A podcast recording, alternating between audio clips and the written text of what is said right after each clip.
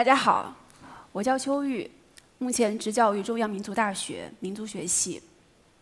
在过去二三十年来，中国和非洲之间有了很多经贸往来。这个经贸往来还不止仅限于商品，有很多的人往返于中国和非洲之间。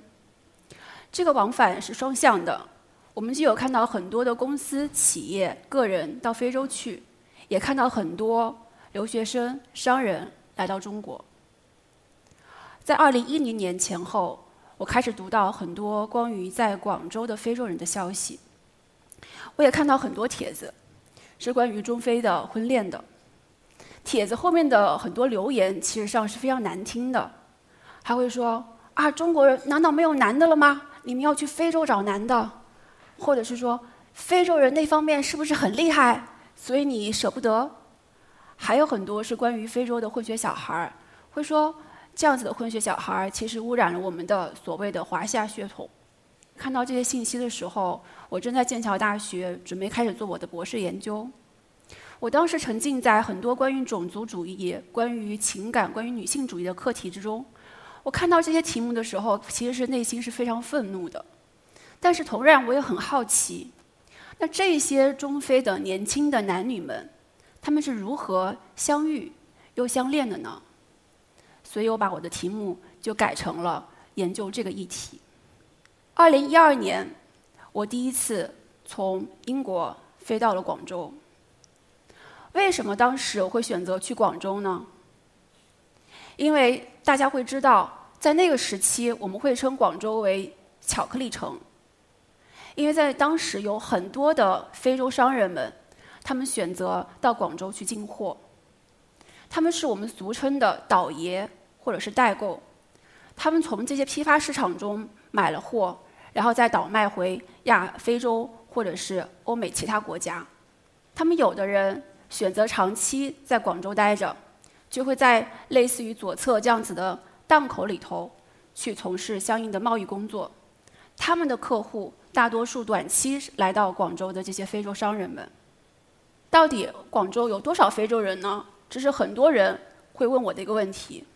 但其实我们看到，除了大家在媒体上看到的一些非常噱头的一些说法，其实上在广州的非洲人数在册的人数并不太多。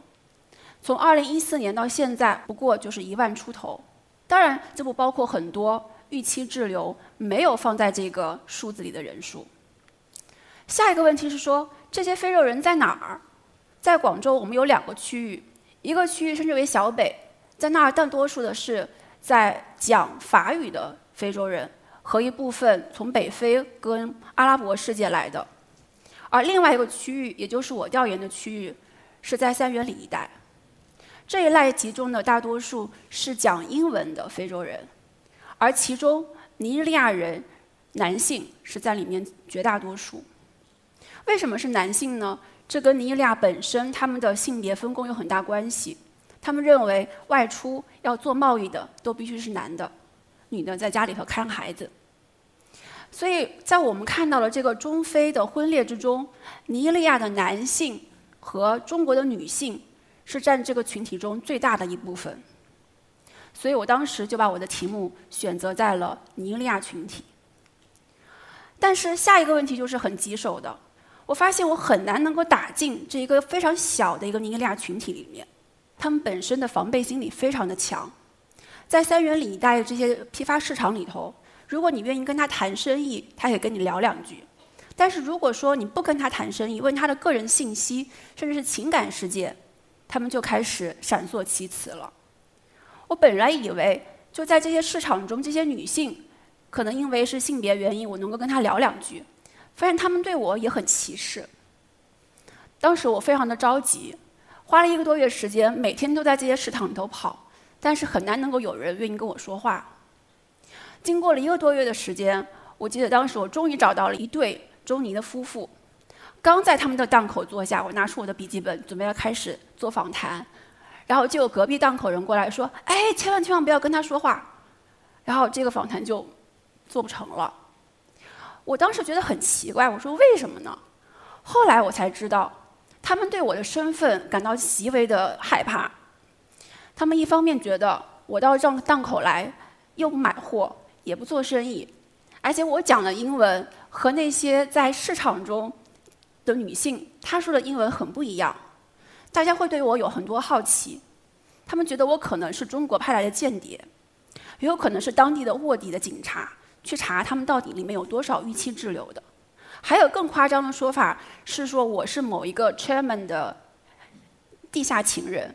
过来勘察情况的，当然这些事情我倒是后面才知道，但当时的我感到非常的非常的沮丧，因为我没办法进入他们，但是我还是没有没有放弃，经过了一次又一次的利用我所有脑子里的尼日利亚知识，我跟他们在聊天，终于获得了一小部分的尼日利亚的青年们的认可。那么阿奇 K 就是其中的一位。我刚刚认识他的时候，他刚刚到中国一年多的时间。在来中国之前，他在尼尼日利亚的拉格斯，也是那边的最大的城市，做了三年的学徒。他三年什么都没有干，就是为师傅干活，没有领取一分的劳务。那作为回馈，三年结束之后，这位师傅送给他了一张机票来中国。不仅把把他送到了中国，他还把他交接给了一位在三元里一带的老乡。所以阿七 K 到中国的时候，他其实住在这个老乡家里，白天为他干活，在服装市场里头为他看店，晚上就获取免费的住宿。当然，像阿七 K 这样子的青年男子在市场里有很多，他们不甘心于就是完全为别人打工，所以阿七 K 慢慢也开始琢磨要搞自己的生意。他把目标定在了一个叫做 LED 的屏幕上，可能大作大家对于这个不是很清楚。在尼日利亚，甚至在整个非洲地区，最流行的手机并不是我们手上拿的华为、苹果手机，而是组装机或者是山寨机。那么这批人，他们就把这些在中国生产的这些所谓的，他们称之为叫 mobile parts，就是手机的组件们，分批运到尼运到尼日利亚或者非洲等地，然后在当地组装。这种手机很便宜，一台也就是五六百人民币。RGK 从这样子的这个 LED 屏幕中能够获取每一个零点三到零点五美金。如果他生意好的时候，一天能够拿到一百到两百美金的这个这个差额，对于他来讲，这是一笔非常大的数目。因为在拉格斯，如果从事一个普通的蓝领的工作，一个月到头也就一两百美金。对他来讲，这是一个非常大的收入。但是这样子其实上也是非常不稳定的，因为有的时候他一个月都拿不到一一份订单。我跟阿七 K 在一起走了之后，我才慢慢了解他的世界。原来他跟无数个在广元西路三三元里一带开档口的尼日利亚人一样，都是预期滞留的所谓的黑户。他的行为非常的谨慎，他每天只去档口，他早上六点钟起床来到档口，晚上深夜十一二点。才会离开档口回家。他只在每天固定的时间，他告诉我，就是下午的四点半，去到这个电子批发市场，因为那个时候，他说认为没有太多警察会来抓他们。其他的时间，他都会老老实实待在档口里头。阿七 K 之所以如此谨慎，其实是跟当时广州一个大背景有很大关系。从二零一零年前后开始，广州政府开始严抓三非外国人。所谓的“三非”指的是非法入境、非法拘留和非法工作。那到底被抓了之后会发生什么呢？就像我们图片中看到的情况，很多人在街上走着就被警察给抓了，直接放进了警察局。等他筹够了买一个机票的钱回家的之前，他们都会这会在这个监狱里待着，然后他们就被遣返回去。一旦遣返，几年都没办法回到中国。所以他们有一个非常形象的说法，说他们觉得到了中国就像一只脚进入了天堂，但是被遣返就又被重新打回了地狱。像我这样子在这样档口里头跟他们聊天，我认识了大概五六十名像 RGK 这样子的青年，他们其实都非常简单，但梦想非常的一致，就希望能在中国闯出一片天地来。我当时觉得很庆幸，虽然我没有办法直接认识很多的中尼夫妇们。但是能够知道这些很多青年的故事，但是一个很大的苦恼就出现了。我发现我遇到了很多很多非常直接奔放的求爱方式。很多人会说：“啊，悠悠，I love you so much。”见到我就会说，或者说啊悠悠，I want to marry you，我要跟你结婚。当时的我其实跟呃那些青年们也差不了大大太大的岁数，所以对我来讲是一个很大的苦恼。然后我没有办法，我就开始去向市场那些女性们求救。没有想到的是，这一求救就获得他们的认可，他们觉得我是他们一一块儿的人了，所以也就是阴错阳差的打进了他们那个小圈子。我陆陆续续认识了大概二三十名中尼的夫妇，他们的故事个个千奇百怪。但是让我非常惊讶的是，我最开始觉得好像这些女性是要用身体、用某种程度的情感去抵抗种族主义。但其实她们并不是我想象那些先锋女性，她们对女权、对所谓的这些抗争，并没有太大的感冒。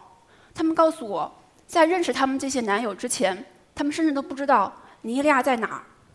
他们会百度去搜索非洲地图里头哪个地方是尼日利亚，所以她跟我想象中的那些形象很不一样。但是我很好奇的是，这些女性为什么会他们跟他们在一起呢？那我想，Race 是一个比较典型的例子。当我认识她的时候，她是一个非常非常典型的在当地生活的一个底层的女孩。她的爸爸是曾经是吸毒并且贩毒，同时处理很多高利贷。她除了她之外，还有一个妹妹，妈妈是从来不出去工作的。在 Race 特别特别小的时候，爸爸就开始吸毒了。他们生活在这样子的一个握手楼里面。生活非常的艰难，更为艰难的是，在瑞斯读初中的时候，爸爸因为肺癌去世了，所以他不得不辍学，去到了深圳去打工，来去支付妹妹的教育费用。但他不太气馁，他开始自学英语，去夜校参加很多培训。像瑞斯这样子的人呢，我们其实上在广州的这些批发市场能看到很多。在我认识的这个群体里头，他们也非常的典型。他们大多数来自于湖南、湖北、广东、广西、山东各个地方。他们大多数都不是家里头的独生子女，都会有一个弟弟或者是妹妹。他们在家里头得到的爱其实是很少的。然后从家里之后出来到了广州，他们在这些外贸市场从事我们称之为市场女的工作。其实本质上他们在做销售，他们要去派发卡片，去认识更多的外国客户，以获得提成。所以，他跟我们想象那些工厂女工很不一样。工厂女工他们在非常狭隘的一个工厂环境里头生活，但是这些所谓的市场女，她是极为开放的，她每天要接触不同的人，非常的自由，想法也很开放。但同时，在这样子一个大的广州大都市里头，他们同时很孤独，又很缺爱。Race 就是这么认识她的男朋友 KC，就是我们刚才图片上看到的那一位。KC 也是一位来自尼日利亚的男性，他同样非法滞留在中国。但是他们当时认识的时候，Race 正在拍拍卡片。KC 对 Race 非常的感兴趣，之后就约他一块儿出来在 KFC 喝茶、喝咖啡。Race 说，当 KC 握住他的手，非常诚挚的跟他讲说：“我真的很喜欢你的时候。”他真的觉得那就是一段非常重要的感情。对于他们这样子的一种情侣，他们过的是非常非常地下的生活，因为 KC 没有签证，他没有办法像其他情侣一样去上街、逛街、吃饭。他们大多数时间只能靠微信和当时短信交流。但是你说这段感情完全是没有感情吗？那倒也不是。很多时候我们看到的是一种抱团取暖之间的真情。瑞希会跟我讲。当他身体不好或者是心情不好的时候，K C 真的是会去倾听他，会去聆听他。但也有的时候也有便利的互相应有的成分，比如说 K C 会非常希望 Race 能帮他打理所有跟生意上有关的文件相关的内容，比如出租档口，比如帮他出租房子，所有的名义都是放在 Race 的名下。除此之外，Race 还要做很多。帮助 KC 去逃避警察的事情，特别是当他们发现他们那个租所已经有人被抓了之后，他们需要迅速的离开。这一些搬家的工作全部都是瑞斯来做的。但是他们这段感情，其实上是遭到了他们家里头的急剧反对。我们刚才也提到了，他的爸爸因为一直在贩毒、吸毒，最后去世。这个爸爸是去三元里瑶台一带去拿毒品的，所以妈妈自然会觉得三元里黑人毒品是连在一块儿，于此她非常的反对这段感情。同时，她觉得非洲是那么遥远的地方，为什么要嫁过去？但是瑞斯没有去听家里人的意见，还是继续跟他在一起了。但毋庸置疑，这样子的感情是动荡、不安、不稳定，同时是撕扯的。瑞斯跟 K.C. 在一起的时候，他二十九岁，他们在一起了五年的时间，他没有办法去想象他们的未来，因为 K.C. 没有一一个合法的签证在中国，所以他们不能像其他的情侣一样去办理登记手续。所以，当五年后，K.C. 自己提出来说：“我想回到尼日利亚，以一个合法的身份再回到中国的时候，瑞斯心里其实是比较开心的。所以他同意了他的决定。K.C. 答应瑞斯说：“一年之后我要回到中国。”但是，一年过得非常的漫长，而且 K.C. 也受到了很多的阻碍。他不知道，一旦被遣返，五到十年之内是不能够回到中国的。他用了各种各样的办法，都没有办法达成。一年之后，瑞斯告诉我，他要去非洲。对于瑞斯这样子的人来讲，他从来没有办过签证，没有办过护照，这是他第一次出国。我当时二零一四年就陪着他一块从广州飞到拉格斯，在档口里头见到了 K.C.，但是很让人想想象不到的是，K.C. 对他说：“我们还是分手吧。”这段感情看不到未来，我没办法回到中国，就没办法跟你在一起。瑞斯很伤心，在尼日利亚辗转待了一年多，最后又回到了中国。他回到中国的时候已经三十六岁了。我发现，在这个群体中的女性，一旦选择跟尼日利亚人在一块之后，就很难能够出圈儿。对于瑞斯也是，在他回到了中国之后，他继而又找了两位。非洲人全部都是尼日利亚人，当然在这个圈子里头也有一些幸运的，比如说 Emma 跟 John。我认识 Emma 跟 John 的时候，他们的二女儿刚刚出生。Emma 是在新加坡打工的时候认识了她她的当时的男朋友 John，他们很快就怀孕了，接下来立马回到了尼尼日利亚办了签证，办了办了登记手续，再回到了广州。所以对于他们来讲，他们是相对比较法律上安全的一对，因为他们没有太多的这些签证方面的困扰。但是面对他们的是更加长期的歧视跟不平等。在很长一段时间，John 需要回到 Emma 的老家山东去办理他的团员签证的续签手续。他跟我说，每一次去就像是一次折磨，因为当地的工作人员会百般去阻挠这段感情。会质问各种各样的问题，而每次给的传具签证的时限也不一样。对于这部分来自来自尼日利亚但选择在中国长期扎根的人来说，他们面对的更大的困扰是就业困难。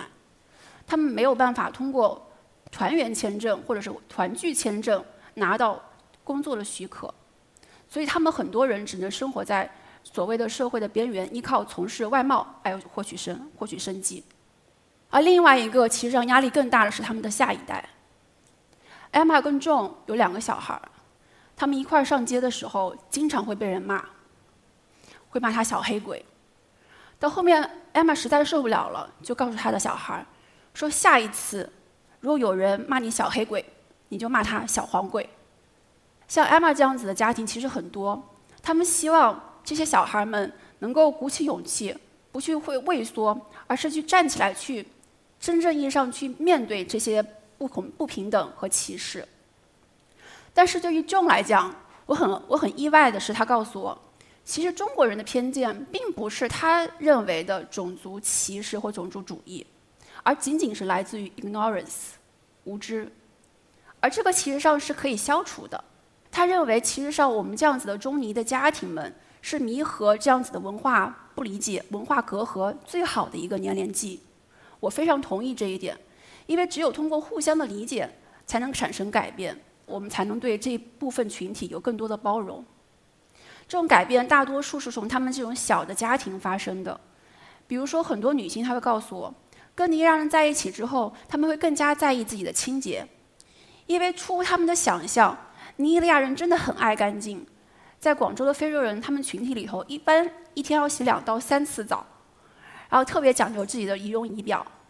而对于尼日利亚方来讲，他们在中国之后才能够感受到他们认为真正意义上的性别平等，因为在尼日利亚，在伊布族，其实上大多数女性是没有办法出去工作的。我发现。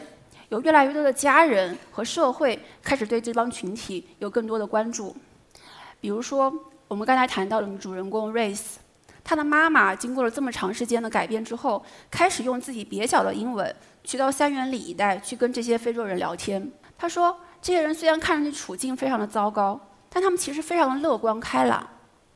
我也看到有很多中国女性，她们自己以所谓的尼媳、尼日利亚媳妇来标榜自己。